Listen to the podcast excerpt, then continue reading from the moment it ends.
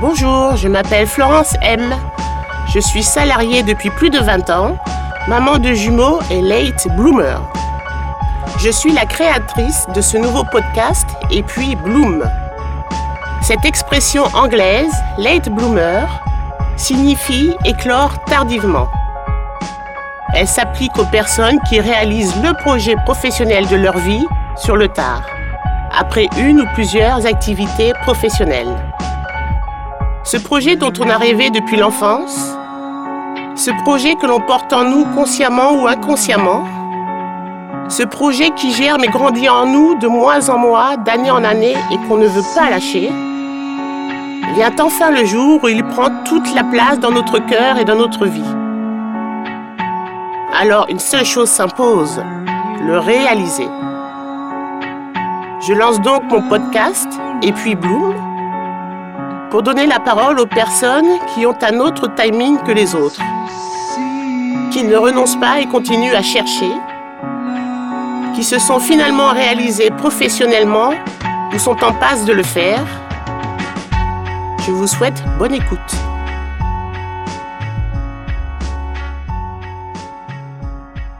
Edwige a ouvert un restaurant, café, épicerie depuis un peu plus d'un mois dans le 17e arrondissement avec son associé.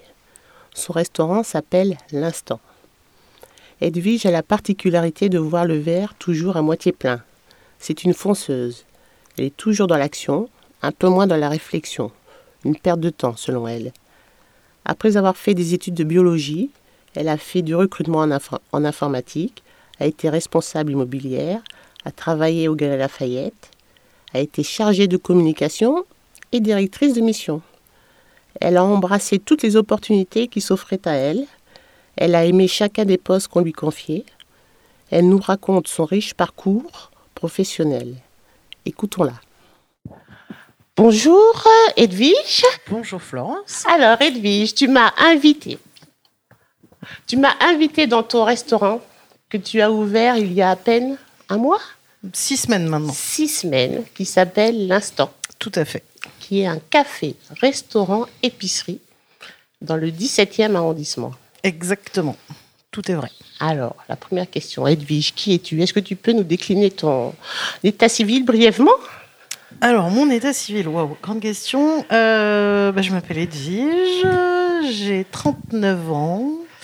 Euh, je suis célibataire et sans enfant et euh, bah voilà, je suis l'heureuse propriétaire du, du restaurant L'Instant dont tu viens de parler depuis, depuis un peu plus de six semaines maintenant, mais nous avons ouvert il y a six semaines. Donc nous, ça Alors nous, avec mon associé qui s'appelle Anthony, avec qui nous, nous sommes partis dans cette aventure d'ouverture de restaurant. ok. Quand tu étais petite, Edwige, euh, quand tu avais 8-10 ans et qu'on te demandait qu'est-ce que tu voudras faire plus tard quand tu seras grande, tu répondais quoi? Alors je pense que ça, c'est toujours la question euh, euh, magique et à laquelle je ne saurais toujours pas répondre aujourd'hui en fait. Parce Ah. que j'ai, je pense que comme on me l'a posé à 8 ans, à 10 ans, à 12 ans, à 18 ans ou maintenant à 39 ans, je ne sais pas donner la réponse. C'est-à-dire que euh, j'ai toujours euh, eu dans l'idée que je ferais euh, bah, ce qui me plairait à un moment donné et euh, là où le vent me porterait en fait. Ah, ah, c'est-à-dire, tu vois, tu es la première qui me dit je sais pas.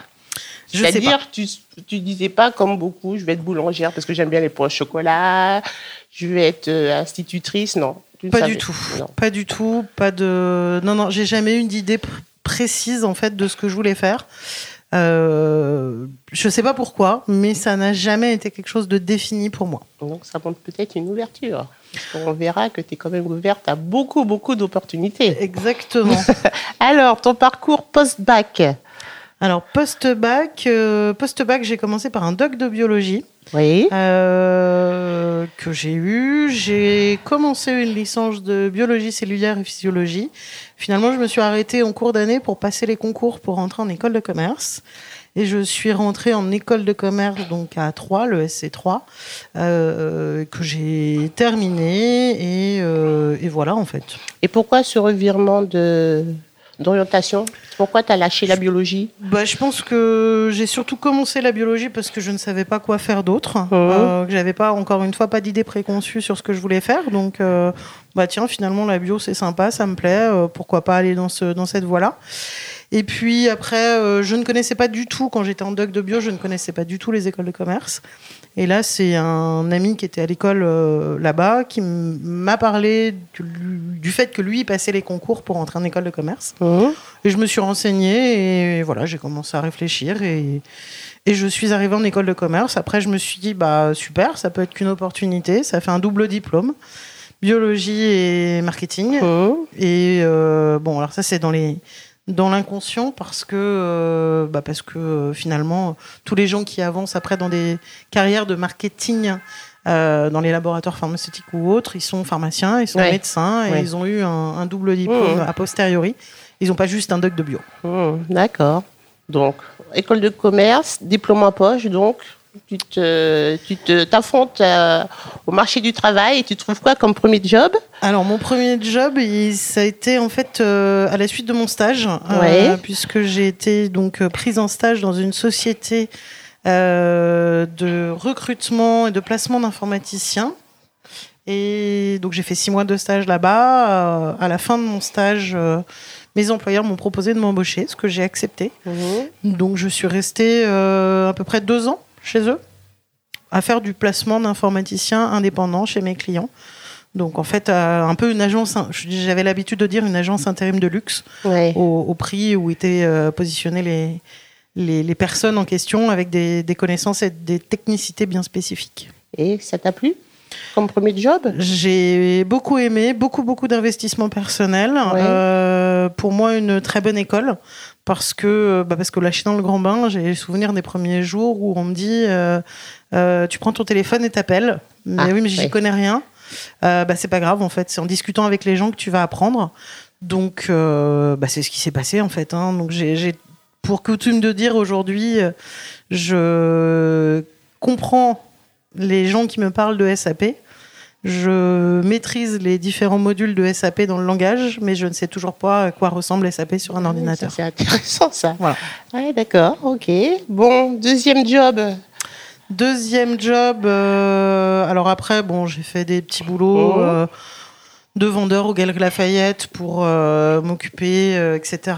Euh, mais derrière, j'ai commencé dans une société qui implantait la fibre optique sur Paris. Euh, où là, j'étais, alors pas commercial parce qu'en fait, on, on vendait du gratuit. Il n'y a rien de plus difficile à vendre que le gratuit. Et en fait, le, le- le job en question, c'était d'aller arpenter les rues de Paris pour rencontrer euh, les, les présidents de conseils syndicaux, les gardiens, les syndics, pour leur proposer l'implantation de la fibre optique euh, au pied de leur immeuble. Non, c'était pas facile non plus, ça non plus. C'était pas facile, et... mais c'était. Bon, ça nous faisait nous balader dans Paris, on va dire. Ouais. Euh, je suis pas restée très longtemps, hein. j'ai dû rester euh, six mois à peu près. Parce que, parce que pour le coup, euh, je me sentais assez seule sur la, sur les, dans les routes de Paris, on va dire. Mhm. Et puis que, euh, puis que enfin, voilà, j'y voyais pas un intérêt, euh, extraordinaire. Ok. Et après, À la suite Euh, de quoi euh, le fait magasin de jouets, non? C'est pas ça? Alors c'est pas un magasin Non. de jouets. J'ai fait un- j'ai fait brièvement un petit retour au recrutement, mais pareil, qui a dû durer six mois. Et derrière, j'ai eu l'opportunité de rentrer effectivement chez un fabricant de jouets. Un fabricant de jouets. Euh, D'accord. fabricant de jouets, où là, on m'a donné mon, ma chance euh, en tant que chargée de communication. À l'origine, pour euh, me charger de l'événementiel, donc essentiellement de l'organisation des salons professionnels. Euh, puis après, ça s'est développé un petit peu euh, sur, euh, sur la, la mise en place d'un journal interne, sur le- les formations produits, toujours en gardant bien évidemment les, les salons professionnels. Mhm. Et puis, et puis voilà, ça c'est une expérience qui a duré deux ans. Très bonne expérience, mais parce que parce que c'était un peu Noël tous les jours entre guillemets euh, dans les jouets, Ouais. euh, qui s'est clos par un licenciement économique. Mhm. Euh, voilà, mais j'ai beaucoup apprécié le fait qu'on me laisse l'opportunité de. On te donne ta chance, ça, c'est me donne ma chance sur ce poste-là, moi qui n'avais aucune expérience en Mhm. communication. Euh, un petit peu plus en événementiel, mais vite vite fait, on va dire. Et puis et puis voilà. Et Et du coup, donc, licenciement économique et par cooptation. Alors, ce, ce poste-là dans les joies était déjà, euh, j'ai déjà trouvé par cooptation. Mhm. Et euh, une nouvelle fois par cooptation, je suis rentrée dans, une, euh, dans un cabinet de formation sur, euh, sur la région parisienne. Et là, j'étais, enfin, sur ma dernière mission était directrice de mission sur euh, des outils de, de comportement, d'intelligence émotionnelle, de, euh, d'intelligence globale, euh, où l'objectif c'était d'aller former soit les gens à utiliser ces outils dans le cadre de leur recrutement, euh, de leur développement d'équipe, hein, ou de faire comprendre aux gens que bah, chacun a sa personnalité, ses, ses appétences, euh, et le fait qu'on soit comme ça tous individuels, je veux dire individuels, mais non, Oui. c'est pas ça, euh, tous uniques, euh, avec des attentes différentes, bah, ça permettait vraiment de, de pouvoir euh, faire qu'on puisse s'appuyer sur les forces de chacun et essayer de ne pas euh, aller à l'encontre et donc de, de s'opposer en fait. Ouais. Éviter en fin de compte les clones. Là, pour, le, les pour clones. le coup, tu voulais appuyer sur les compétences et voir les différences de chacun. Alors les compétences euh, techniques, mais Mhm. aussi et surtout les, les- les compétences et les, les modes de fonctionnement individuels. Ouais. C'est-à-dire que si on était tous à aimer euh, travailler de la même manière, eh ben en fait on s'ennuierait euh, radicalement. Ouais. Donc plutôt que de faire euh, de nos différences une opposition, essayons de comprendre comment fonctionne l'autre pour s'adapter et surtout bah, faire qu'on ait une polyvalence au sein de nos, nos équipes et, et faire que chacun puisse y trouver sa place en bonne intelligence. Et, euh, et voilà. Ça, c'est bien. Tu as découvert l'humain, alors, un petit peu, Ah, grâce à ça. d'humains. Je pense que c'est ce qui a, pour le coup, euh, perduré tout au long de mon parcours, enfin en tout cas dans les grandes expériences de mon parcours, Mhm. à travers le recrutement, euh, à travers la communication, donc l'interconnexion entre les gens, et à travers euh, bah, la connaissance de soi. Donc moi, ça m'a beaucoup appris sur moi, bien évidemment, tout ça, mais c'était extrêmement valorisant pour moi de euh, bah, peut-être de révéler à certaines personnes, enfin j'ai des souvenirs, euh, de, de gens qui me disaient sur des formations management, mais en fait, si on m'avait euh, dit ça il y a 10 ans, Ouais. euh, bah, J'aurais je m'en serais peut-être perdu euh, un peu moins de temps. voilà, j'aurais Ouais. juste compris comment fonctionnaient les gens et Ouais. du coup, ça m'aurait facilité la vie en fait. Ça m'aurait évité de m'énerver peut-être pour un rien, de perdre du temps pour un rien, de valoriser les gens, de, de- voilà. Alors bon, il faut que chacun y mette de la bonne volonté, Ouais. hein, on est bien d'accord. Mais le, le côté humain, interaction, compréhension de l'autre, euh, pour moi c'est euh, c'est essentiel et de toute façon, enfin que ce soit dans la vie professionnelle ou dans la vie personnelle, Mhm. on voit bien que sans dialogue, on n'arrive à Mhm. rien. Euh, donc c'était vraiment le, le- le- le- l'essence même. C'est voilà, essayons de comprendre l'autre, de dialoguer avec l'autre pour faire que ça se passe au mieux. Du Et aussi, comme tu disais, pour comprendre l'autre, il faut déjà se connaître un peu soi-même. Pour comprendre l'autre, il faut, se, con- il faut se voilà. connaître, il faut comprendre quelles sont ses forces, il Voilà. faut comprendre quelles sont ses limites.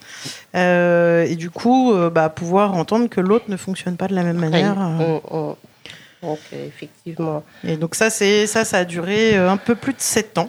Et ça s'est clos en août 2017 par un licenciement économique euh, suite à une liquidation de la société. Le deuxième de ta vie. Deuxième de ma vie. Ça t'a pas coupé les jambes? Euh, Non, parce que... Alors...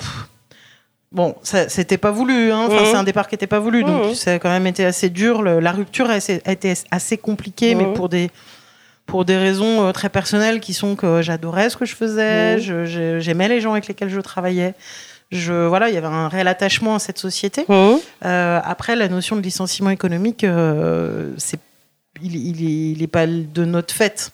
Donc euh, ça a été dur. Oh, Tu le subis, quoi. Hum- voilà, hum- humainement parlant, c'était Mhm. dur, mais un des avantages, on va dire, c'est que bah on sait que c'est pas notre faute entre Mhm. guillemets quoi. C'est pas lié à nos compétences, c'est pas lié à notre personnalité. C'est lié à un- une problématique de gestion de société. Bon, bah, voilà, c'est la vie. Ok. Et alors, comment tu as rebondi de ça? Alors j'ai rebondi. euh, bon, déjà j'ai pris un peu le temps pour réfléchir. Euh, en licenciement économique, on a la, la chance d'être euh, ce qu'on appelle en CSP, donc en accompagnement privilégié, on va dire, à travers le pôle emploi, euh, à qui j'ai demandé euh, toujours pour avoir une meilleure connaissance de moi, euh, parce que c'était le moment de faire un bilan de compétences Hum. Que j'ai fait et il s'avère que au milieu de ce bilan de compétences, enfin même au début de ce bilan de compétences, euh, j'ai là euh, discuté avec donc Anthony, mon associé actuel, qui lui aussi était en, recherche d'une nouvelle mission à ce moment-là. Et euh, bah, on est- s'est mis d'accord sur le lancement d'un projet. Euh, donc bah voilà, ce bilan de compétences m'a permis de me conforter dans l'idée du projet d'épicerie café-restaurant euh, et de travailler essentiellement là-dessus, donc d'aller interviewer les gens qui euh, avaient monté un café, euh, qui avaient monté ce même genre de projet éventuellement, de savoir quelles étaient les erreurs à ne pas commettre ou les choses vers lesquelles on, devait aller principalement. Mais d'où t'es venue quand même cette idée d'ouvrir le restaurant? Si on laisse un peu Anthony de côté, puisque c'est ton meilleur ami et tu sais qu'il travaillait dans cette branche-là, mais quand même, ouvrir un restaurant, je sais que c'est le rêve de beaucoup de gens, mais après le faire, c'est quand même un autre monde. Hein Ouais, alors le faire, c'est un autre monde et ça, j'en ai bien conscience. Mhm. Euh, J'ai aussi conscience que, pour, enfin, me concernant, tous les critères étaient réunis. C'est-à-dire que, euh, voilà, l'accompagnement euh, Pôle emploi jusqu'au bout, euh, le fait d'être, de ne pas quitter un poste pour créer quelque chose, euh, puisqu'à un moment donné, on n'a pas le choix, on est dehors. C'est vrai. euh, voilà. De ne pas avoir de famille à charge. Donc ça, ça facilite aussi, je pense, pas mal les choses. On se sent un peu plus léger, quoi.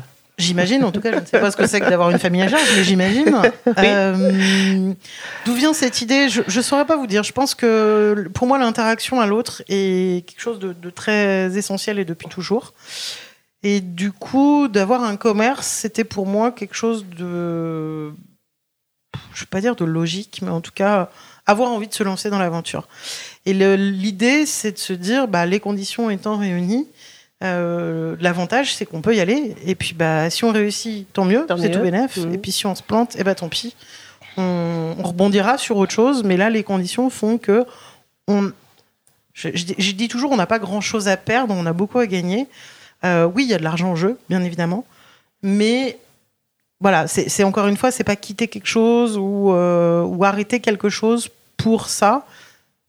C'était dont le, les conditions étaient là. Ok. Mais alors, Edwige, est-ce que des fois tu as peur? Parce qu'on a l'impression que toi, tu n'as jamais peur, quoi. Ah, Tu bien sûr, des fois j'ai peur. Bien sûr, des fois j'ai Tu changes de job, euh, tu. Alors, j'ai peur. Je sais pas si en fait j'ai peur. Ouais. C'est- Enfin, si, j'ai peur parce que parce que c'est tout le monde et c'est un- une émotion bien naturelle.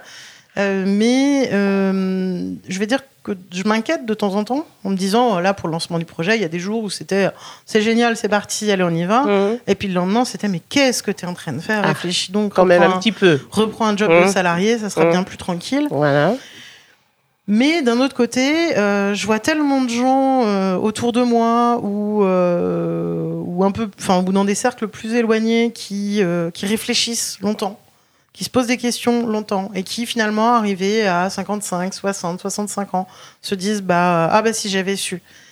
Bah en fait, euh, je vais pas dire que je sais, mais au moins je ne regretterai jamais d'avoir essayé. Et, Et, et du coup, et toi, tu tentes. et je tente. Bah oui, je tente parce que, encore une fois, les conditions sont réunies, qu'on me laisse l'opportunité de le faire. Dans mes, dans mes changements précédents, on m'a laissé l'opportunité de le Ouais. faire.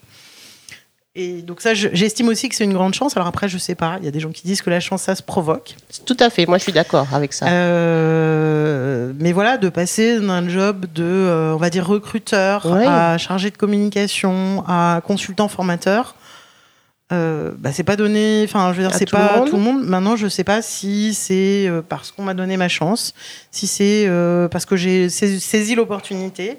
Et peut-être aussi parce que tu te connais bien et tu sais que quelque part, tu auras les ressources pour y arriver, non? Je sais pas si Tu as je- vachement confiance en toi quand même, non? Alors ça non, c'est un gros problème. Ah. Euh, c'est justement, je peux faire apparaître une image de quelqu'un qui a Ben, Moi, tu vois, je moi. croyais ça, moi.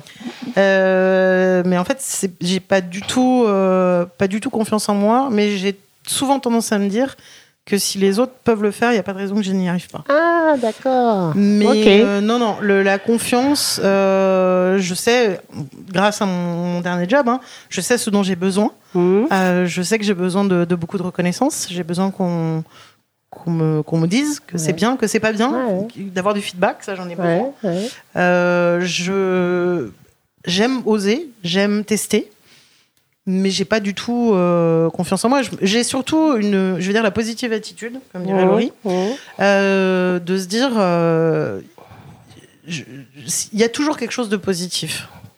Donc même si, même si, voilà, oui, non, à- enfin, à aujourd'hui, bon, les, les conditions font que, mais à aujourd'hui ou demain, quand on aura euh, besoin de se payer, euh, je gagnerai certainement moins bien ma vie Mhm. qu'avant. Ah ouais. Euh, bah, c'est pas grave. Parce que tu auras gagné autre chose Parce ailleurs. que de j'aurais gagné façons. autre chose, parce que j'aurais testé, Mm. et que dans quelques années, je ne pourrais pas dire ah si j'avais su ou ah si j'avais essayé. Euh, ça, je pense que euh, je sais plus qui disait euh, vaut mieux avoir des remords que des regrets. Exact, ouais. Bah, je suis assez assez d'accord là-dessus, même si des remords on en aura toujours sur d'autres sujets. Mais mais voilà, la vie est trop courte en fait. La vie est trop courte et euh, il faut se lancer. et pourquoi on se lancerait pas quoi. Voilà. Mm. Je, je trouve ça tellement dommage de rester euh, des années, des années, des années à se dire euh, ah si je changeais, ah bah non je vais pas changer parce que la vie fait que de toute façon c'est jamais le bon moment. C'est jamais le bon moment de changer. Quand de on boulot. creuse de trop, c'est jamais le bon moment. Même c'est jamais le moment de faire un bébé, c'est jamais le moment de changer de boulot, c'est jamais le moment de partir en vacances parce que bien sûr à ce moment-là notre employeur a beaucoup beaucoup euh, Ouais, énormément besoin de vous. Mm. Euh, c'est jamais le moment de changer de voiture parce qu'on sait jamais si, euh, si le frigo claquait au même moment. C'est jamais le moment de rien faire. Donc je suis pour prévoir, anticiper, prendre un des risques mesurés, mais prendre des risques Mm. parce que bah parce que sinon Parce on que avance c'est à aussi rien. un peu la vie, hein, sinon ça serait monotone. En tout cas, c'est ma perception. J'ai Ouais. bien conscience que c'est pas la perception Mm. de tout, le, monde. bien sûr. Mais, Mm. euh, mais c'est euh, c'est ma perception et, et voilà, je trouve que c'est tellement dommage de d'attendre. euh, mais comme, comme pour les voyages, on entend tellement de gens dire bah, je ferai ça quand je serai en retraite. Ouais. Et puis il y a des gens qui vivent leur retraite que pendant deux ans. Mais si on faisait tout maintenant, en fait. C'est parce que la vie est, est faite de telle manière que euh, que euh, bah, quand vous êtes jeune, vous n'avez pas d'argent, donc vous pouvez pas voyager. Mm. Et puis après, vous avez un peu plus d'argent, mais du coup, vous avez des enfants. Voilà. vous avez Donc pas le temps de voyager. autre, euh, ouais. Et puis après, vous êtes en retraite. Alors, vous avez plein de temps, Mais là où. mais vous n'avez plus forcément l'argent La ou la force de le faire. Voilà. Donc, enfin voilà. Faut, pour moi, faut. Il y a un peu de ça peut-être dans le nom du dans le nom du restaurant, mais il faut Oui, vivre l'instant présent et, Ouais. et en profiter tout de suite, quoi. Parce que D'accord. on sait on sait pas demain de, de quoi demain sera fait. On est Mhm. bien d'accord.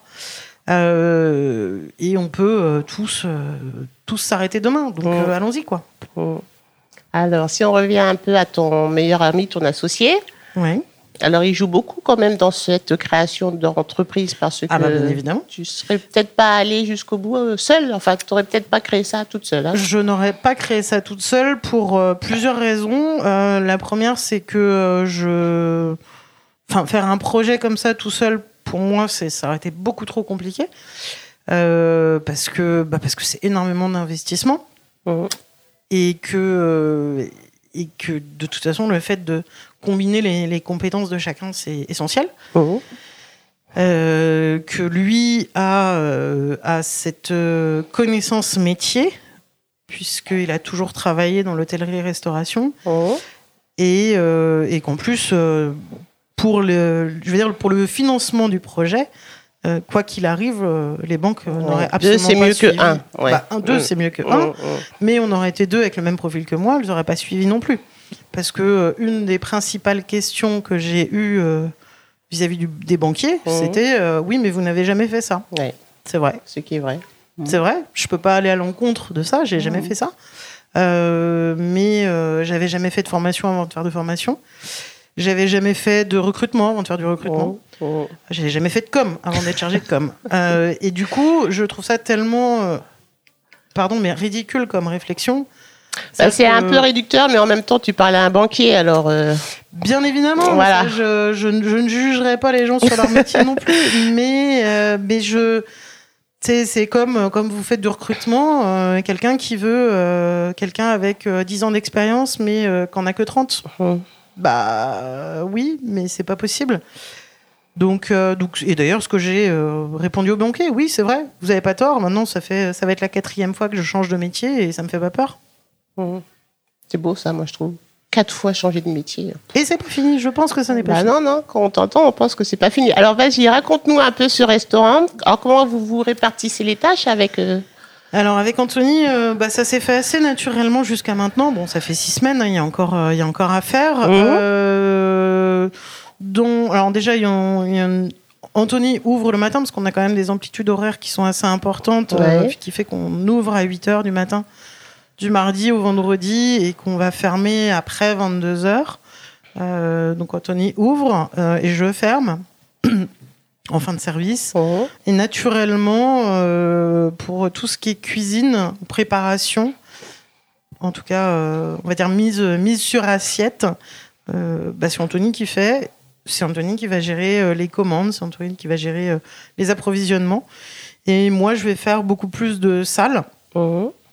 Et euh, tout ce qui est administratif. Mais tu cuisines aussi quand même. Je cuisine un peu, mais on fait, en fait, on- le midi, on fait chacun un plat parce qu'on a une carte très très réduite Mhm. avec deux plats en fait. Donc Mhm. un qui est fait par euh, Anthony et un Et qui un est fait par par moi. toi, ouais. pour le midi et le soir c'est que de la de, de l'assemblage avec les produits qu'on a été euh, chercher un peu partout en France euh, qu'auprès de petits producteurs ça c'était nos un de nos objectifs de pouvoir mettre en avant avant tout les producteurs qui eux savent faire leur métier que euh, que nous donc euh, c'est en ce avant qu'on le de- savoir-faire. Alors là, par exemple, on est dans ta boutique et on Ouais. voit tous les produits que tu vends en épicerie. Alors. Exactement, parce que la, la troisième, enfin, la- on a trois activités, donc café, café parce qu'on est ouvert toute la journée et qu'on propose euh, du thé, du café, Mhm. euh, du chocolat, euh, ce que vous voulez à consommer toute la journée, Mhm. à venir travailler, venir vous poser euh, au sein de l'instant.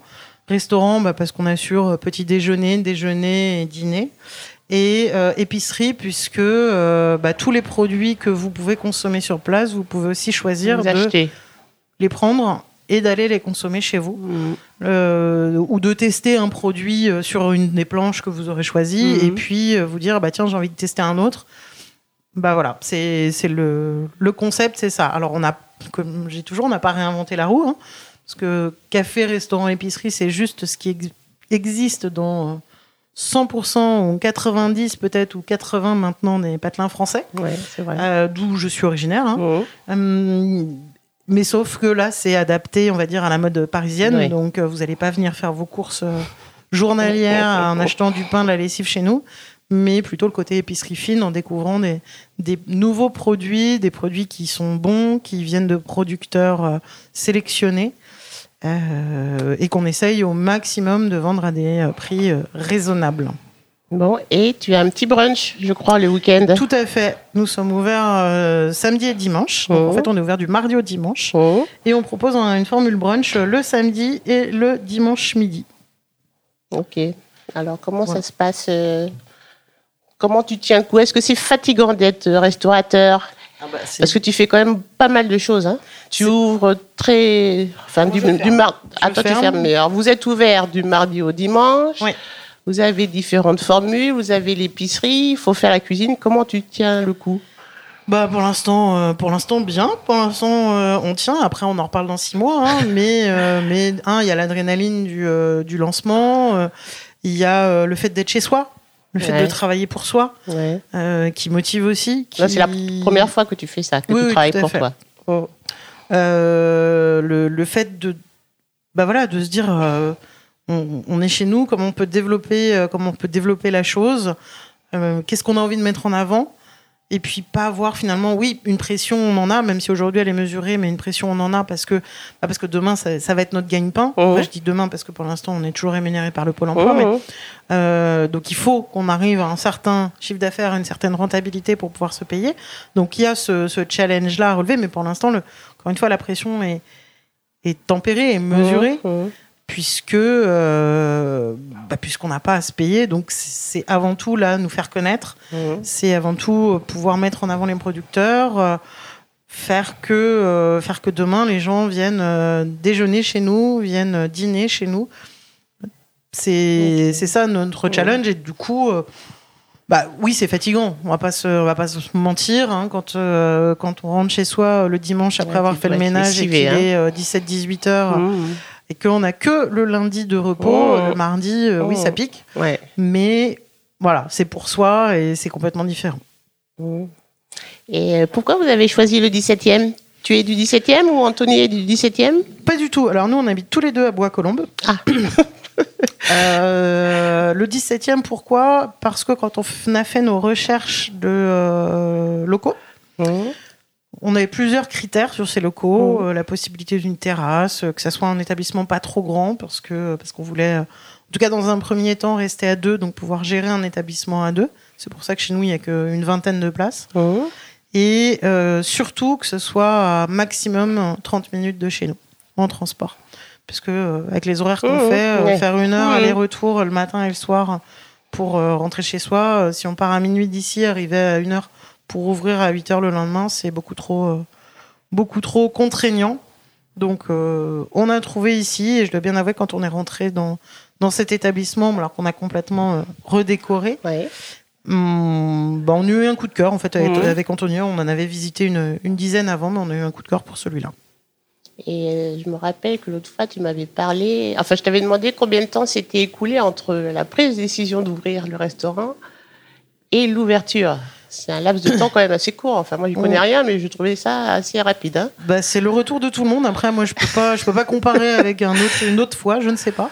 Mais euh, oui, il y a eu un peu moins d'un an en fait, parce qu'on a pris la décision de se lancer sur le projet, ça devait être au mois de mars l'année dernière, donc au mois de mars 2018, et on a ouvert en janvier 2019.